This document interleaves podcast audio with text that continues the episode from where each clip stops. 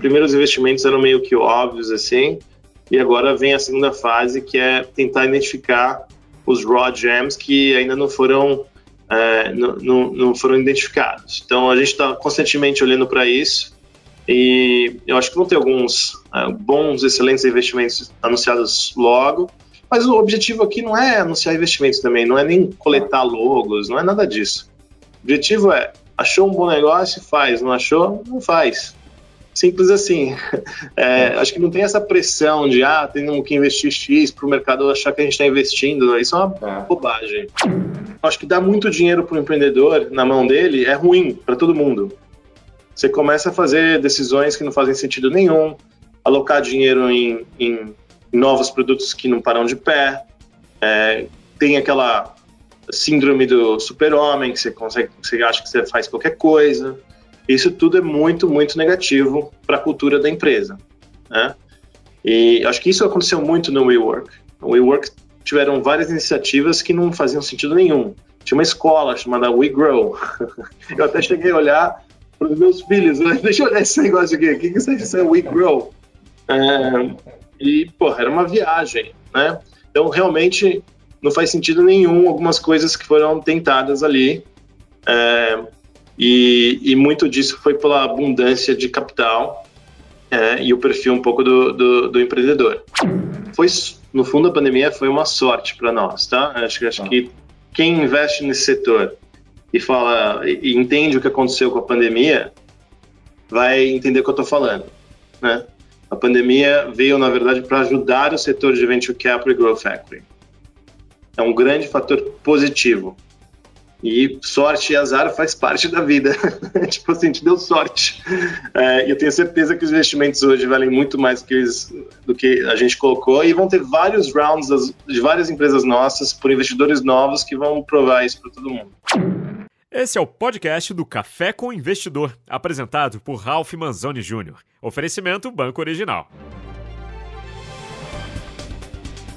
Olá, bem-vindo ao Café com Investidor. Ele é um fundo que provocou um verdadeiro abalo sísmico no ecossistema de empreendedorismo brasileiro quando anunciou que iria investir 5 bilhões de dólares em startups na América Latina. Eu estou falando, evidentemente, do SoftBank, que desde então já fez investimentos em mais de 20 startups. Quem está aqui comigo hoje para contar essa história e falar, fazer uma avaliação desses investimentos e contar sobre seus novos planos é Paulo Passoni. Ele é sócio do SoftBank na América Latina. Passoni, muito obrigado por aceitar o convite de participar do Café com o Investidor. Prazer é meu. Obrigado a vocês pelo convite. Passoni, é, me conta por que, que o SoftBank resolveu criar um fundo exclusivo para investir na América Latina. Acho que a primeira grande razão é que é, é uma região que tem é, uma, um grupo enorme de empreendedores sendo criados e pouco capital. Então, você tem uma situação muito benéfica para um fundo de investimento focado nesse tipo de setor, é, especialmente em comparação com os Estados Unidos, China, Ásia, qualquer lugar do mundo. Acho que a única região do mundo que falta dinheiro como falta na América Latina deve ser a África. Então, eu acho que a penetração ainda de capital de risco para esse tipo de coisa é pequena, isso está mudando rapidamente, obviamente. Acho que a gente não é o único que está percebendo isso, é, mas é a grande razão que a gente entrou na, na região.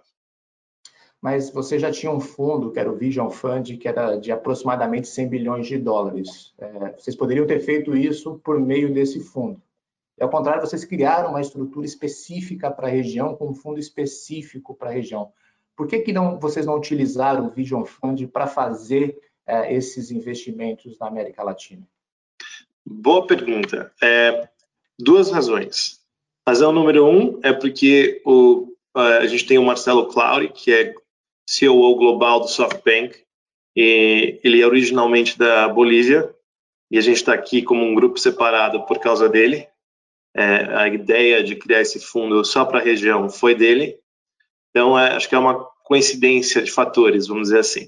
Se, o, se o CEO global do SoftBank fosse alemão, provavelmente o, o SoftBank Latinoamérica não existiria. É a Europa. Exatamente. A segunda é, questão chave é que eu já vivi isso bastante em, em empresas globais de investimento e é, normalmente quando você tem uma oportunidade na América Latina, ela sempre parece menor e pior do que no resto do mundo.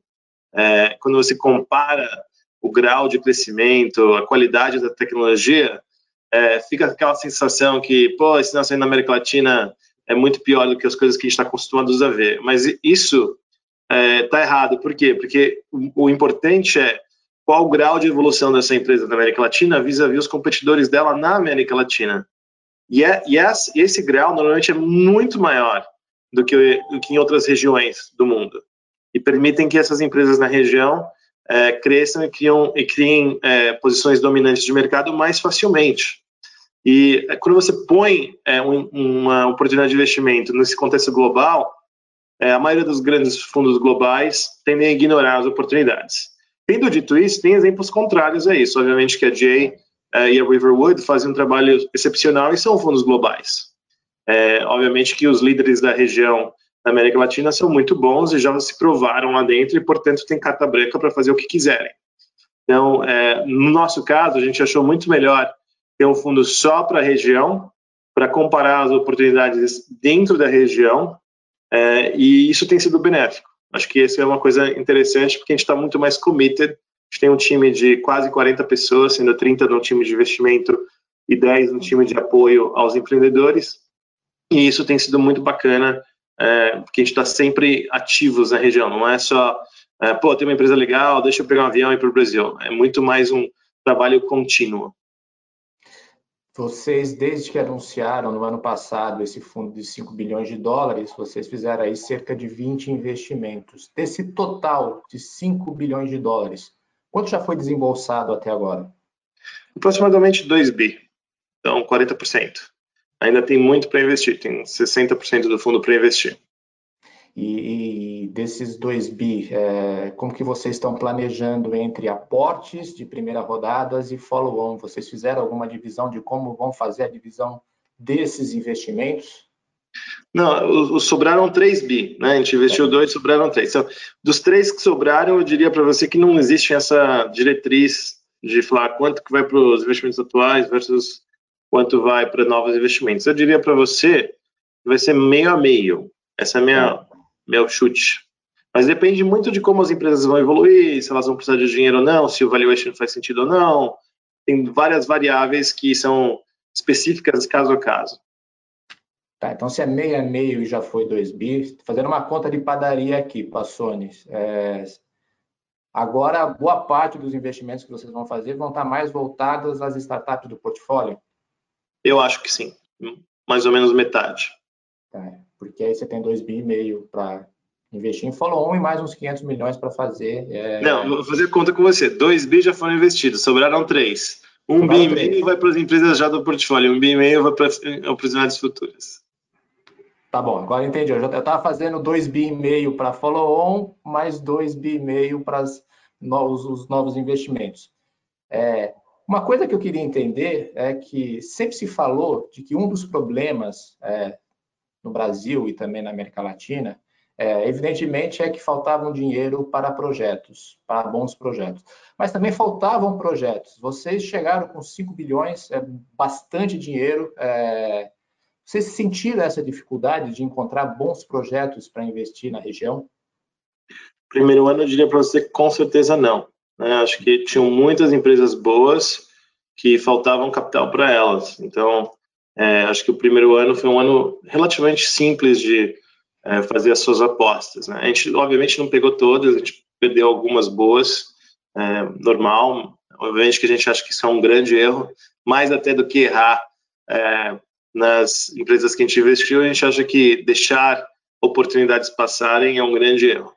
Tendo dito tudo isso, é, eu acho que daqui para frente é, a gente tem que esperar as empresas maturarem para chegarem mais ou menos no tamanho que é ideal para a gente investir nelas. A gente tem feito algumas apostas mais é, cedo nas empresas que a gente acha que o time é excepcional e tem um grande potencial, com a cabeça de investir muitas vezes depois na mesma empresa. É, essas apostas têm mais risco, obviamente, é, mas elas tendem a, a se a gente acertar nos times, elas tendem a ser muito boas para nós. Só para você ter uma ideia, né? O late stage tradicional nosso requer um hit ratio de mais ou menos 60%, 60 a 70%. Tem que estar certo 6 de 10 vezes, errado 4 de 10 vezes. Tá. Quando você vai para o earlier stage, tem que estar certo duas vezes, uma vez de cada 10. Então, uh, obviamente que quando você faz apostas mais cedo, você está uh, tomando mais risco, mas, por outro lado, tem, se você acertar mais do que um de 10, você vai ter um excelente retorno nas suas apostas mais cedo também. Tá, mas Passoni, qual que é o seu sweet spot? Você entra em que, que, que estágio da empresa? Acho que o mais legal do nosso fundo é ser flexível. Tá. A gente não tem muito essa história de qual que é o meu sweet spot. A gente olha para um time, especialmente para o time, e fala assim, porra, esse time aqui vai revolucionar esse setor ou não vai revolucionar esse setor? De vez em quando a gente encontra esse time num estágio mais late, e de vez em quando a gente encontra esse time no estágio mais early. A gente não quer perder a oportunidade de investir em gente boa, não importa qual que é o estágio. Tendo dito isso, a gente, o nosso sweet spot começa a ser um, um Series C, Series D. Esse é, o, esse é o sweet spot, vamos dizer assim.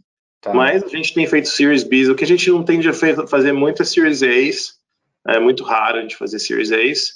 É, mas é mais ou menos para te dar a resposta completa aqui. Tá, e o cheque vai de quanto a quanto, em média? Você Pô, a gente já fez cheque de 2 milhões de dólares, já fizemos cheques de 400 milhões de dólares. Então, realmente não é tem essa amplo. regra. Você pode dar exemplo é, de, de, de, empresas que vocês investiram que estavam no estágio inicial e mesmo assim vocês resolveram apostar na empresa e outras empresas que é mais comum no seu portfólio que já estão em estágios mais avançados? Lógico, a mais avançada que a gente tem é o Banco Inter, que já é listado, obviamente, e a, a mais nova que a gente tem é a iClinic, vamos dizer assim, é uma, é, é uma solução de cloud-based para médicos, é, para um, meio que um SaaS business model. Né? Esse é o investimento mais early que a gente fez, mas a empresa está indo muito, muito bem, está super empolgado e pronto para investir mais é, e, e fazê-los o, o, ganhador do setor, porque a gente gosta muito do time de lá. Então, esses são dois exemplos. Agora, você citou o Banco Inter, é, e o curioso do investimento que vocês fizeram no Banco Inter é que ele foi feito quando a empresa já estava listada em bolsa. É, não me parece que é algo comum de ser feito por um fundo de venture capital. Por que, que vocês fizeram essa aposta, esse investimento? Porque o objetivo aqui não é a forma, é o conteúdo. não importa muito se a empresa é privada ou se é listada, sinceramente. Importa quanto que ela tem ainda para crescer e qual que é o potencial de mercado dela. É, acho que o Banco Inter, num mercado mais... Se o, se o Banco Inter... Se, se, a gente tivesse entrado no, no, no, no, América Latina antes, eu sou, se o ecossistema fosse maior, em 2017, 2018, antes da gente entrar, provavelmente o Banco Inter ainda seria privado. Né? Você teria tido rounds privados e a empresa nem teria ido à bolsa. Tendo dito isso, ir à bolsa para eles foi bom. É, trouxe um grau de maturidade grande, uma disciplina é, de fluxo de caixa, uma disciplina de, de, toma, de, toma, de risco, que acho que tudo é positivo para uma operação como a deles, né? É, mas é um pouco a, a, a cabeça nossa. A nossa cabeça não importa muito se a empresa é listada ou se ela é privada. Eu vou te dizer mais uma coisa. Eu diria para você que muitas empresas listadas têm um risk reward melhor do que empresas privadas. O que, que eu quero dizer com isso? O risco para a gente não é a volatilidade da ação. Risco é, em cinco anos, a empresa ser a ganhadora do setor ou não, e, e, ter a melhor tecnologia, ter barreira de entrada e conseguir fazer, conseguir executar. Isso é risco para a gente. E como de vez em quando você acha empresas listadas que esse risco é muito pequeno. Elas, sem dúvida nenhuma, é, vão ser as ganhadoras e, estão crescendo bastante, né? Então, o, o, retorno ajustado ao risco dessas empresas, em muitas vezes, é melhor do que no mercado privado. É, algumas vezes não, algumas vezes é um setor novo que ainda não tem ganhadores e os, os ganhadores ainda são as empresas privadas. Mas a cabeça é essa, a cabeça é de, de tentar achar empresas que vão ser as ganhadoras do setor, não não é, as empresas que vão ser atropeladas por um competidor no processo. Sônia, vocês também, é, apesar de entrar em empresas em estágio mais inicial, como você citou, geralmente elas estão em estágios mais avançados. E eu imagino que, é, na hora de fazer esse investimento, é, a análise é diferente de uma empresa no estágio inicial, onde você está avaliando o time de fundadores, o tamanho do mercado e a capacidade desse time de executar aquela estratégia. O que vocês consideram na hora de investir nessas empresas em estágios mais avançados? O que é fundamental para receber um cheque do SoftBank? Na verdade, a análise é muito parecida, tá? É, tanto nas empresas iniciais quanto nas empresas mais avançadas, vamos dizer assim. É, nas qual é a principal análise? É entender o chamado Unit Economics. Então, você precisa ter acesso à formação granular para poder fazer uma análise é, bem feita. Muitas vezes você precisa de um negócio chamado Cohort Analysis, bem feito, que porque a empresa está crescendo tanto, se você olhar médias, elas não querem dizer muita coisa. Você quer quebrar os, os clientes da empresa por, por cohort, você quer quebrá-los por regiões, você quer quebrá-los por produto, para entender o chamado Unit Economics, se está parando de pé ou não está parando de pé. Então, essa é a grande análise de Growth Factor, esse é o grande mindset de análise, né? Obviamente que muitas outras coisas vão juntos. É, as outras grandes coisas é a qualidade do time, com, é, com bom eles são, com bom eles trabalham juntos, é, qual o depth do management da empresa. O depth muitas vezes é algo que você pode tentar ajudar a consertar é, especialmente se os empreendedores estão abertos a isso. É, obviamente que empreendedor no, no, no, começo da sua vida tem uma dificuldade muito maior de contratar gente. Conforme a empresa vai recebendo aporte de capital e crescendo, atrair talento fica mais e mais fácil. Então, é natural que, à medida que as empresas vão recebendo uh, capital novo, elas vão fazendo um upgrade do seu time. É natural e necessário, eu diria para você. É totalmente comum. Então, é, isso, essa é uma análise importante de ser feita também. É, a outra análise é a, a, tecnologia em si, quão, é, quão moderna a tecnologia, quão bom é o produto. Se, acho que, de maneira geral, a gente tem um viés muito forte é, nesse lado, que eu, pessoalmente, tenho um viés nesse, muito forte nesse lado, que eu acho que o produto é muito importante. É, especialmente, a gente não está muito interessado em investir em empresas onde o produto seja é, obviamente bom, ganhando dinheiro, mas é, da última geração. A gente prefere que o, que o produto seja da, da nova geração. Acho que, acho que essa é uma grande é um grande ponto também. Então, de maneira geral, não existe muito é, regra de bolo. As pessoas sempre pedem essa regra de bolo, mas ela não existe. Ela é totalmente tailor-made, análise. Mas esses são os grandes elementos que eu diria para você que são relevantes. Tá, o que, que são produtos da nova geração que você comentou? pega um setor, por exemplo, acho que o, o, setor que eu posso falar aqui, no, que todo mundo vai entender, é pagamentos. Né? Como é que a Stone e a PagSeguro foram criadas on the cloud e os sistemas das incumbentes não eram on the cloud, obviamente o custo de servir o cliente despencou e permitiu que essas empresas entrassem no mercado provendo um serviço é, mais, é, mesmo sem a mesma escala, com com unit economics excepcionais. Acho que esse é um exemplo que acho que todo mundo entende. Vocês, no ano passado, quando anunciaram o fundo, e de uma maneira assim extremamente rápida, vocês fizeram diversos investimentos, foram vários investimentos em sequências, e investimentos com volumes bastante altos. É, muita gente diz que vocês, nesse primeiro momento, apostou nas empresas óbvias. É, óbvias que eu digo, que eram empresas grandes, estabelecidas, e com uma chance muito grande de, do, de dominar o mercado. Em 2020, parece que vocês tiraram um pouco o pé é, do acelerador. É isso mesmo? O que, que esperar do SoftBank em 2020? A gente não sente que a gente tirou o pé do acelerador, a gente está trabalhando mais do que nunca. É, em termos de capital deployment, é que as pessoas não estão vendo os vários deals que estão para sair das empresas atuais, que a gente vai investir mais, é, e tem vários deals para serem anunciados é, nos próximos meses.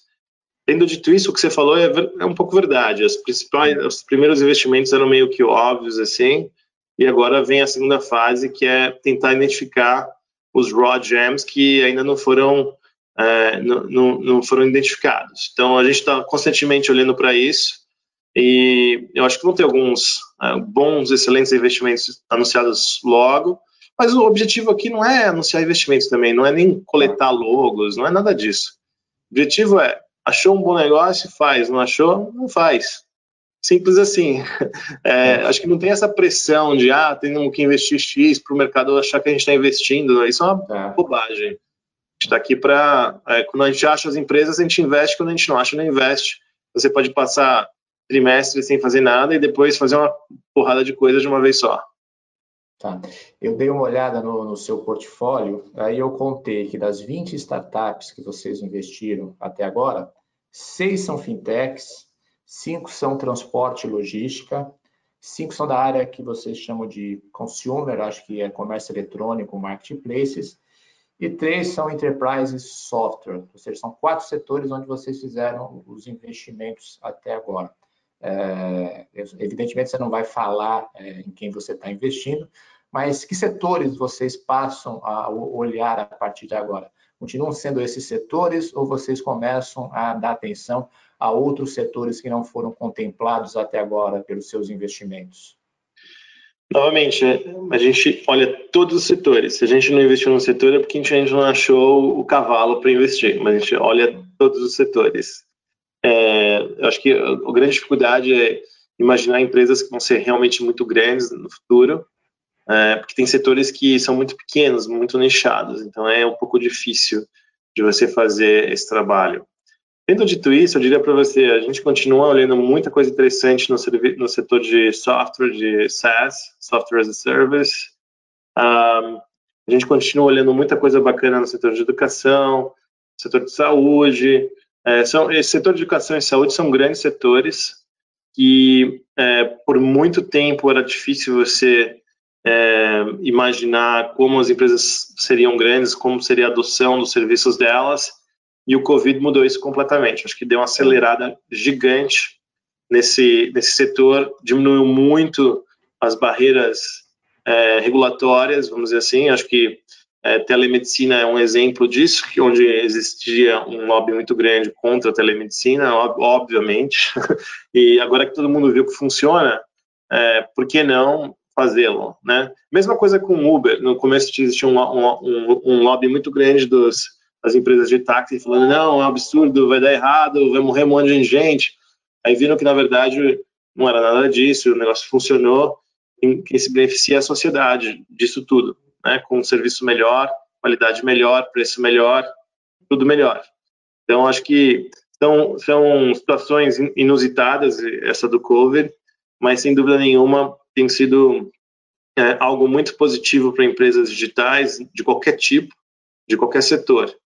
É, eu acho que a grande coisa que eu vejo agora é uma recuperação econômica em forma de carro, né? Que quer dizer carro? É, os setores digitais. Eu nunca ouvi, ouvi de V, de Z, de símbolo da Nike, mas de K é a primeira vez que eu estou ouvindo. K, é, tem um artigo no Wall Street Journal até que vale a pena ler.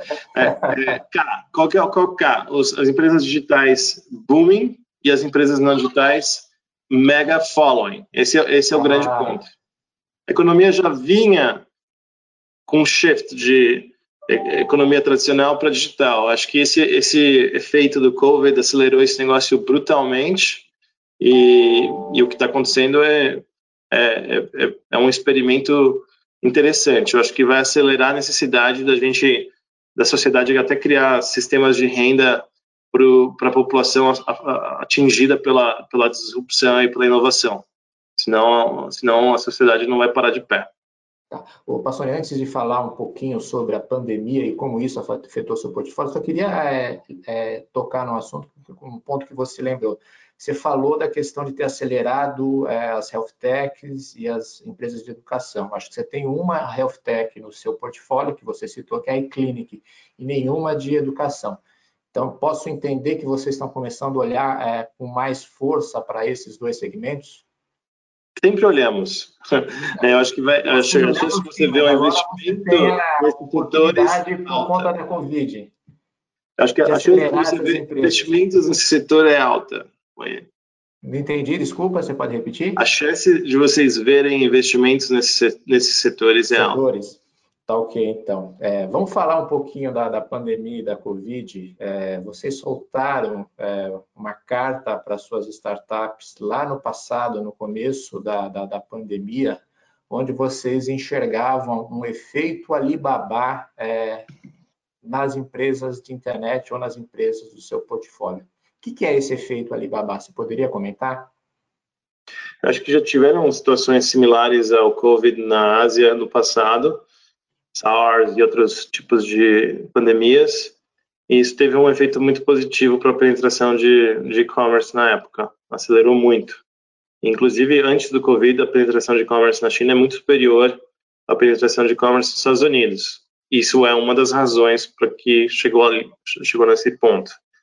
Eu acho que esse mesmo efeito tá é óbvio agora. É, quando, obviamente que era meio óbvio quando a gente falou também, não é rocket science que, que a gente comentou, é, agora, depois de quatro, cinco meses, é meio que óbvio, é só você olhar o crescimento dos marketplaces, crescimento de logística para e-commerce, a, a, mudança de hábito do, dos cidadãos, todo mundo agora faz e-commerce, até meus pais, que antigamente nunca tinham feito, né? Então, eu acho que isso tudo é, mudou muito e muito rapidamente, e isso é muito positivo para as empresas que estão nesse setor e, especificamente em relação ao seu portfólio. É, quem está se beneficiando e quem não está se beneficiando tanto desse cenário de aceleração digital? Uhum. Não, acho que o portfólio como um todo está se beneficiando, eventualmente. Né? Acho, que alguns setores estão impedidos de operar, vamos dizer assim, por causa do Covid.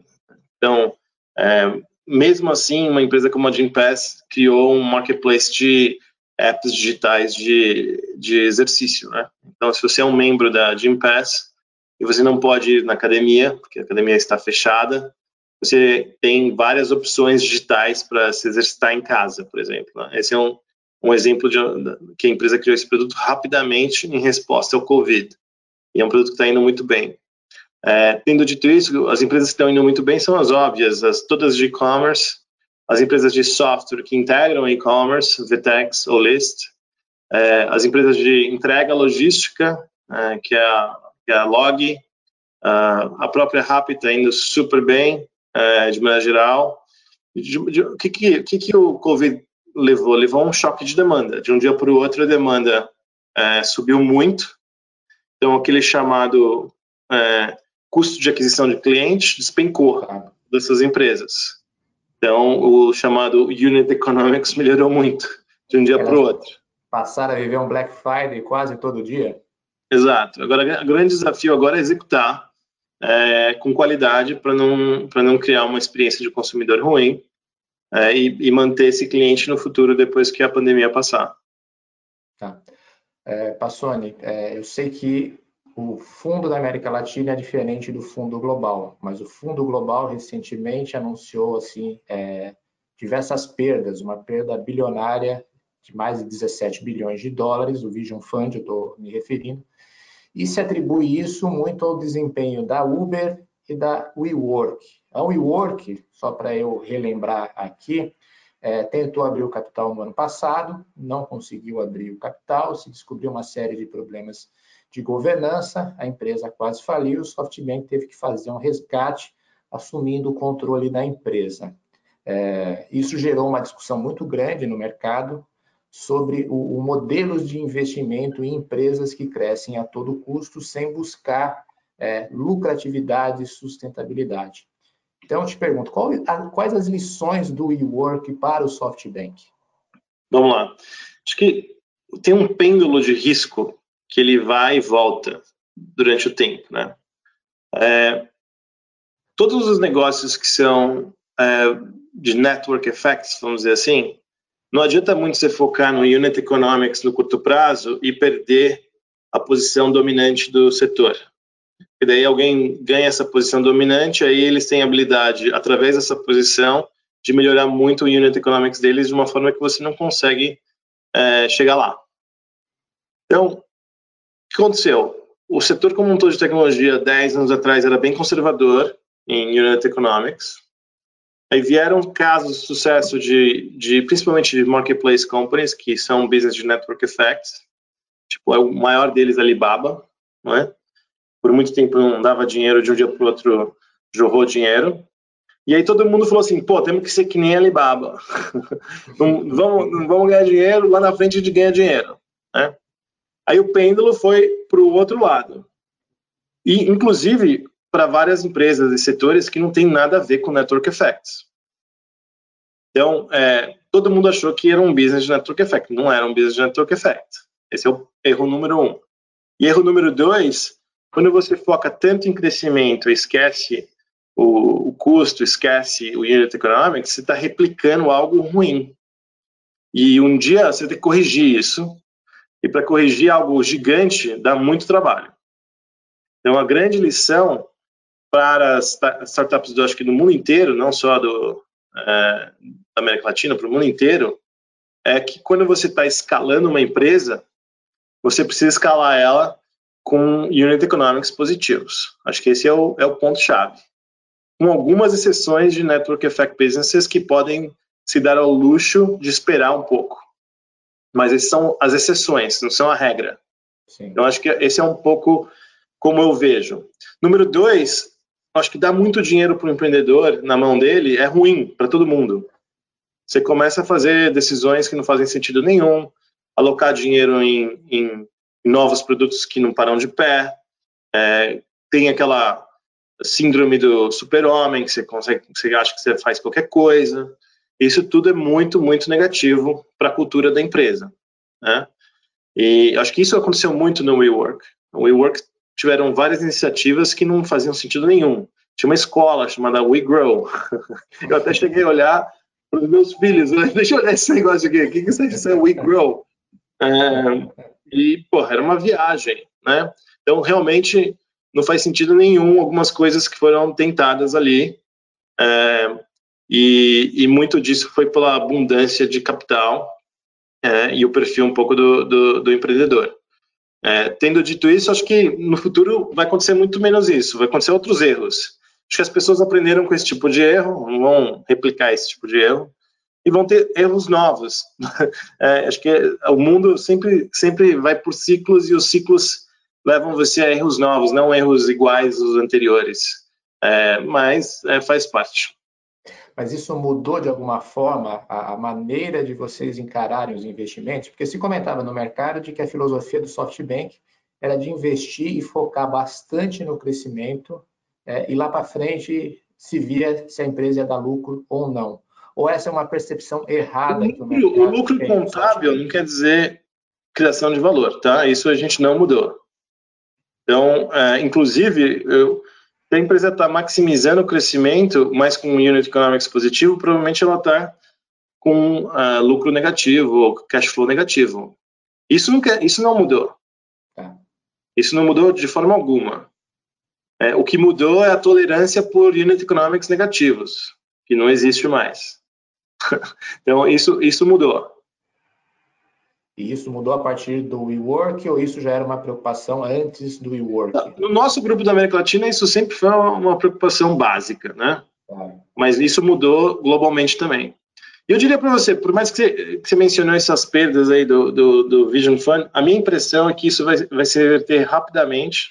Tiveram vários home runs é, recentemente e tem algumas empresas ali que é, tem muito valor e o mercado ainda não, não compreendeu isso. Então, eu até acho que vai, vai outperform as expectativas da mídia, principalmente.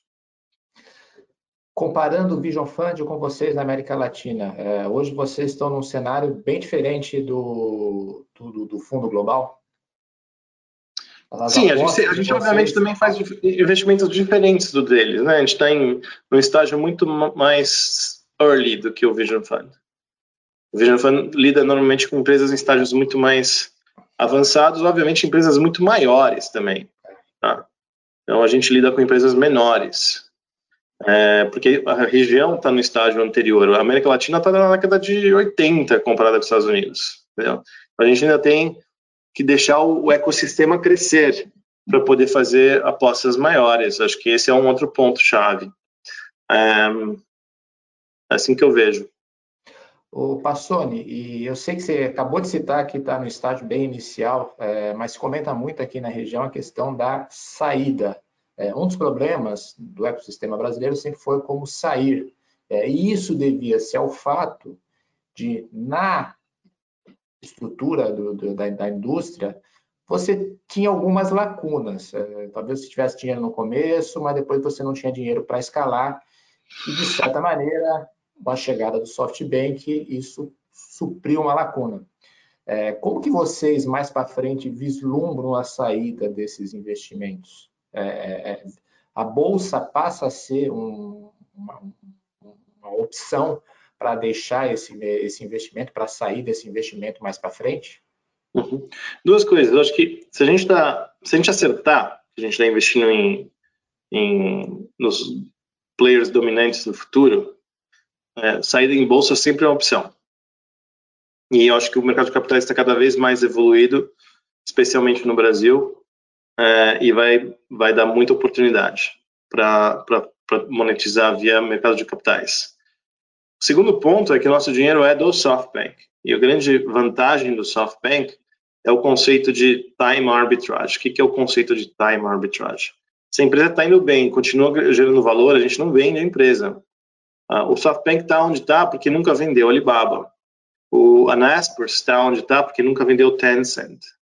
E assim por diante. Então, a grande, é, a grande vantagem do SoftBank é essa é, paciência por é, ficar com investimentos, especialmente os que estão indo bem, né?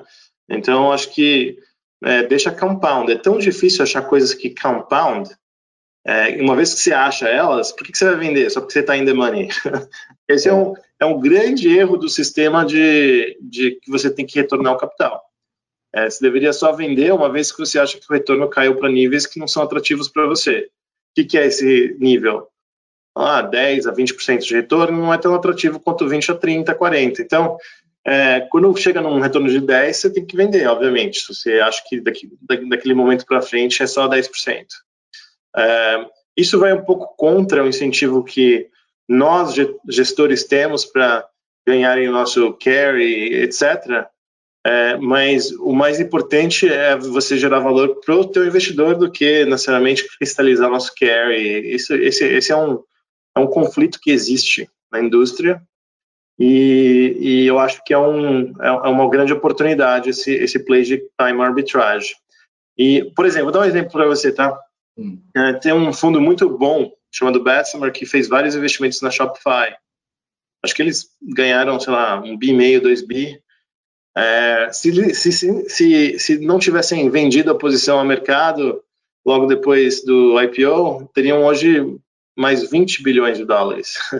assim, o, o IRR do, do, do, começo a 2 bi é, é, maior até do que de 2 bi para 22 bi, mas você deixou na mesa 22 bi, é muito dinheiro.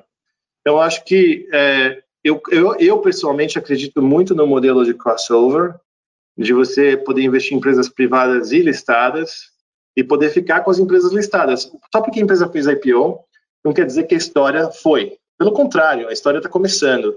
E tem muito mais para ser feito com risco menor, porque a empresa já chegou até aquele momento e, com, e ela entra num flywheel, ela consegue atrair talentos ela não conseguia atrair antes. Ela tem uma posição de, de mercado dominante mais difícil de ser questionada pelos novos é, competidores e assim por diante. Então, é, a empresa ser listada não quer dizer que é o fim do investimento. No, no fundo, é o, é o meio começo. Tá.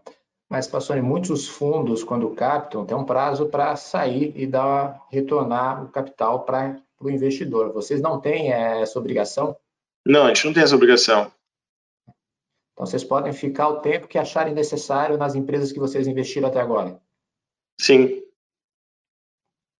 E, na sua visão, isso é uma vantagem competitiva para vocês? É uma vantagem para qualquer player que consiga fazer isso. Inclusive, eu digo para você, acho que no futuro os melhores é, fundos do mundo vão ter estruturas de capital permanente listadas em bolsa. Eu realmente acredito que esse é o futuro para o setor. Né? O gestor ele, ele vai ter é, um capital que ele vai compounding, esse montante é listado em bolsa, e se o investidor quiser sair ou entrar, ele compra ou vende as ações, e você consegue compound o dinheiro sem a pressão de ter que exit no momento errado. Acho que o futuro é por aí. Tá. Sônia, falar um pouquinho também de sinergias. Existem sinergias e como vocês aproveitam as sinergias do portfólio do SoftBank? Tá, esse negócio é mais fácil falar do que fazer, primeira coisa. Né? É, a gente tenta, obviamente, ajudar as empresas a, a, terem contratos comerciais entre si, dando empurrão aqui, empurrão ali, mas se vai acontecer, vai acontecer de forma natural, não vai acontecer porque a gente está falando para acontecer. E vale lembrar, a gente não controla as empresas, a gente tem uma participação de, sei lá, 5 a 35% das empresas, né? Então a gente é um, é um investidor grande, ativo, mas a gente não é o único investidor da empresa. Se não for bom para a empresa, não vai acontecer. Não, não existe esse negócio. É, o que a gente tenta promover são conferências anuais de troca de experiência, fazer os empreendedores se conhecerem, trocarem figurinha, é, Acho que essa é a grande, talvez, sinergia, sinergia do conhecimento. Uh, eu diria para você, onde tem, onde a gente agrega mais valor para as empresas, na verdade, na minha opinião, é ajudá-los em, em, recrutamento, não só pela nossa presença na empresa, que permite ao empreendedor é, dizer para o novo talento que, pô, agora a gente está com o suporte do SoftBank para as próximas décadas, e isso é, facilita a atração de talento, é, que diminui o, o, risco percebido do talento para entrar numa empresa que ainda está começando. E, e, a gente tem um time que só faz isso também, tenta é, identificar e ajudar a recrutar talento para as empresas do portfólio. Eu diria, essa é a parte que nos últimos 18 meses eu vejo como é, mais orgânica e natural de ajuda às empresas do portfólio, até menos do que as interações entre elas. Tá. É, é, além de ajudar a recrutar talento, onde mais vocês contribuem para para essas empresas? Porque eu diria para você que a gente em algumas situações a gente é, tenta ajudá-los com M&A, que é algo que é natural. As empresas não têm esse departamento de M&A. A gente tenta ser ativo em ajudá-los a filtrarem oportunidades de M&A, olharem oportunidades de M&A que muitas vezes não é parte do dia a dia deles e conhecimento. A gente tem um, network global de, de, investidores, a gente conhece os modelos de negócios desde a China até, é, até a Índia, Estados Unidos, etc. Então, muitas vezes, quando o empreendedor é, quer pensar alguma coisa nova, quer pensar num negócio novo, a gente facilmente conecta é, eles com essas empresas e com o, o nosso time. E esse, esse sharing uh, of knowledge é super valioso e ajuda muito para uh, o, o, a decisão estratégica das empresas por, por que caminho seguir.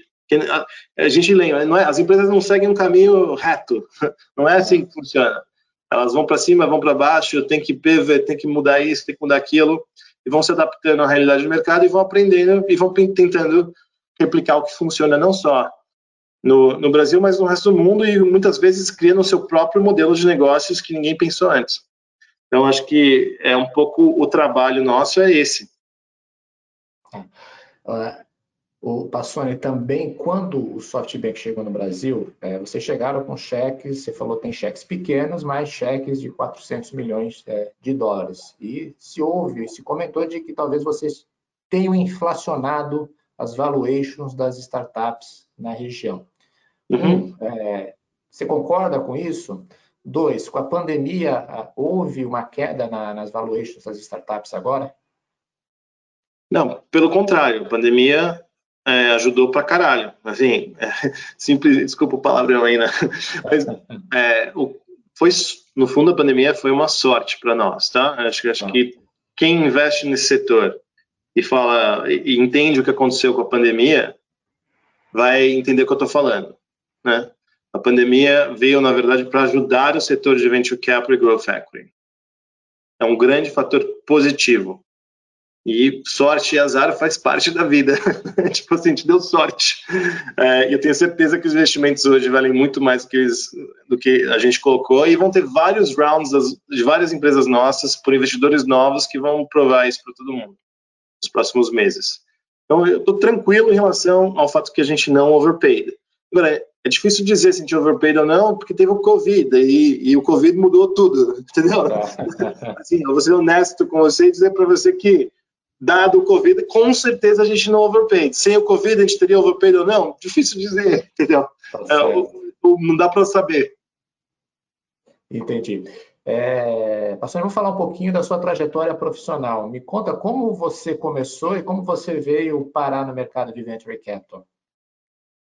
Eu vim através do mercado público, né? Então, acho que é, é, é algo interessante, porque não é bem comum. Acho que o venture capital no mundo inteiro normalmente são ex-empreendedores que começam um fundo de venture capital, porque empreendedor fala com empreendedor de forma mais fácil.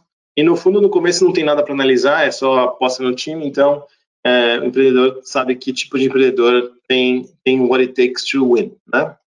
Então é bem comum isso é, é, no setor de, no, no, early stage. No late stage, é, é, bem comum public market investors invadirem o, o, o, território privado. Assim, nos Estados Unidos tem vários exemplos disso. Tiger, Cotu, Dragoneer. E eu posso ficar listando aqui vários nomes de investidores que vieram do mercado público e invadiram o lado privado. Porque a análise da empresa mais madura tem muito a ver com a análise da empresa listada. É, eu vim desse, desse, desse segundo caso. Né?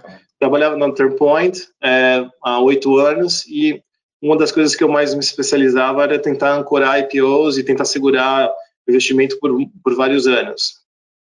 E eu percebi uma coisa óbvia, que é meio óbvia, que as melhores empresas eram empresas de crescimento, né? Não era necessariamente aquela empresa ruim, mas barata. Essa continua barata. Eram as empresas que estavam fazendo negócio diferente, crescendo rapidamente, é, e esses eram os investimentos que faziam mais sentido empiricamente, é, e eu comecei a focar nisso. E aí, uma das coisas que eu queria fazer na Terpoint era montar um fundo privado para investir nas oportunidades que vinham para nós, é, mas a gente acabou não investindo porque não tinha o capital. O exemplo era Stone, SmartFit, tiveram várias empresas interessantes passaram por nós lá e a gente não podia fazer porque não tinha o capital para privado para a região. Eu falei, tá bom, então vou levantar um fundo. E aí a ideia do, do Dan, que é o fundador da Turpoint, falou, não, América Latina é too crazy, não, não vou fazer isso não. Eu falei, tá bom, então eu vou sair e vou montar meu fundo. Aí eu saí para montar o 30 Knots, é, a gente começou o fundraise no mês um e meio do fundraise, o SoftBank anunciou o investimento, o fundo de 5 bi, é, a gente conheceu o SoftBank, Primeiro eu achei que eles iam querer investir no fundo, mas eu falei, não, não, não, vem cá, vem cá, ajuda a tocar o fundo. É, e obviamente que o desafio foi, foi aceito e tem sido muito prazeroso para mim, é, especialmente por causa dos empreendedores. A minha, paixão é pelos empreendedores. Acho que o grande ativo escasso nessa história toda não é capital. Tá. É, o ativo escasso são os empreendedores e a gente, eu existo para é, servi-los. Eu existo até mais para servi-los do que até o próprio SoftBank. Eu existo menos para o SoftBank, eu existo mais para servir os empreendedores. Eu tenho certeza que se eu servi-los direito, o SoftBank vai ficar feliz da vida. Então, é, é, um pouco da minha filosofia pessoal e como eu lido com, com os empreendedores, é, que são, na minha opinião, o, os diamantes aqui que você está tentando achar. O pastor, você falou que tentou levantar, quer dizer, criou o seu fundo é, e que no meio do caminho é, você, foi, você foi chamado pelo SoftBank e passou a atuar pelo SoftBank. Por que, que você tomou essa decisão? Em vez de manter o, a captação do seu fundo, você optou por participar é, do fundo na América Latina? Não, boa pergunta, eu me faço essa pergunta até hoje. Eu acho que depois de 18 meses, é, é, acho que eu tomei a decisão correta, no sentido de que o, SoftBank te permite a, a acessar todas as empresas e aprender muito rapidamente sobre todas elas e você poder jogar o jogo com capital de verdade. Nosso fundo que a gente está tentando levantar é 250 300 milhões de dólares, nada errado com isso, mas quando você tem um fundo desse tamanho, você vai fazer cheques de 25, 30 milhões de dólares e dificilmente você consegue liderar um round. Né? E no SoftBank a gente sempre tem a opção de liderar o round. Muitas vezes a gente não lidera o round, mas a gente sempre, pelo menos, tem a opção de liderar o round. Isso, isso é valioso. É, e a segunda coisa é que tem um certo, tem uma certa escala nesse business, né? Quando você tem escala, você atrai um, um puta time bom. Estou super, super orgulhoso do time que a gente montou para a região, que é de alta qualidade. Tem 30 pessoas analisando empresas todos os dias, fazendo as perguntas corretas. É, obviamente que de vez em quando a gente erra, normal, mas o, o time é muito forte e, e você não consegue montar um time de 30 investment professionals tendo um fundo de 300 milhões de dólares. você precisa de um fundo maior para montar um time desse. Então, acho que é, é, algo que também tem sido valioso. E a interação com o ecossistema. Tinha, porque eu vinha do mercado público e, e por mais que eu sabia já as empresas listadas, tinha uma ideia de quem eram os, os fundos de venture capital, quem eram os empreendedores, eu não, eu não tinha tanto é, tanta experiência com esse ecossistema. E hoje é, o SoftBank, obviamente, permitiu que isso acontecesse rapidamente e, e, foi muito positivo. Acho que eu aprendi pra caramba. E eu, eu aprendi especialmente estando no board das empresas. Eu em 10 boards e os empreendedores me ensinam, os outros board members me ensinam. É, isso é ali que está o meu aprendizado. Né? Então, acho que é, eu estou super satisfeito por esse aprendizado. Acho que toda vez que se aprende na vida, você está evoluindo. Então, acho que foi uma, uma boa decisão. Pastor, estamos chegando ao final e no final eu faço um ping-pong, perguntas e respostas rápidas. Vamos lá? Vamos começar? Vamos lá. É, quem, quem te inspira? Julian Robertson, que é o fundador da original da Tiger. Ele me inspira porque ele é um, ele, além de ser um cara que muito bom investidor, ele é muito generoso, sempre criou vários fundos debaixo dele. É, os melhores fundos de growth equity dos Estados Unidos, todos, a maioria deles, é, saíram da Tiger de um jeito ou de outro. Então, uh, Long Pine, Co2, Viking, posso go on and on and on. O próprio Tiger hoje é um Tiger Cub. O Tiger de hoje não é do Julian, é do Chase. Então, realmente, um cara que criou tantos bons investidores ao longo da carreira dele é um cara especial que me inspira. Que o meu trabalho não é só de investir e fazer dinheiro para os meus investidores, é também criar talento no nosso time e make sure que nosso time tenha a mesma capacidade que eu tenho para que se eu sair ou se eu não estiver mais aqui, se eu morrer, alguém possa fazer o trabalho é, no meu lugar. Um empreendedor que você admira? Pô, eu, eu, admiro todos os nossos portfólios. Então, para não pegar um e os outros ficarem com ciúmes, é, eu vou te falar um que eu de fora do Brasil. Acho que eu gosto tá muito do, do Toby do Shopify pelo foco no produto. O produto deles é muito, muito forte. E eles cresceram de forma orgânica, que eu gosto também. Acho que boas empresas, na sua maior parte, crescem de forma orgânica. E eu, eu acho o, o que eles fizeram muito, muito bacana. É, de certa maneira, a Vitex que vocês investiram é uma espécie de Shopify aqui da, da região, que quer ser é um, pouco, é, é um pouco diferente, no sentido de que a Vitex tem uma divisão Shopify, que é a loja integrada, mas ela serve Enterprise Clients. Né? Tá. A, a, maneira de você pensar é a seguinte, a Vtex é um 747 e a loja integrada é um bimotor, entendeu? Tá. Então, são níveis de complexidade diferentes. Tá, vamos voltar aqui ao nosso ping-pong. Um erro. Erro um, de não ter virado empreendedor logo depois do MBA. É, quando eu fui fazer MBA, não passava muito na minha cabeça, assim, ó, de venture capital quase não existia na região, mas era possível, era só você convencer os americanos que você ia fazer um negócio do cacete no, na América Latina. é, e tem muitos empreendedores da América Latina que, em vez de levantarem dinheiro com os fundos locais, levantaram dinheiro com os fundos americanos, né? E é, é, é, era possível isso e hoje é mais possível ainda, mas esse, esse, esse todo esse ecossistema e essa maneira de pensar, é, eu passei em branco na, no MBA, não sabia nem que existia. então, eu acho que esse é, esse é um grande erro. Um acerto? Acerto, é, eu acho que ter enxergado a oportunidade de growth equity dentro do Third Point, ter começado a 30 Knots. Acho que esse, esse é um, um grande acerto. Um livro? O livro que eu mais gosto é Thinking in Bets, que é de uma ex-jogadora de poker, e, e, tem muito a ver com a maneira que eu penso. Né? A maneira que eu penso é, eu faço um cenário otimista, um base, um pessimista, imagino a empresa em cada um cenário, foco probabilidade, e tento fazer investimentos que tenham é, não retornos bases bons, mas retornos esperados bons. É, esse é o grande ponto.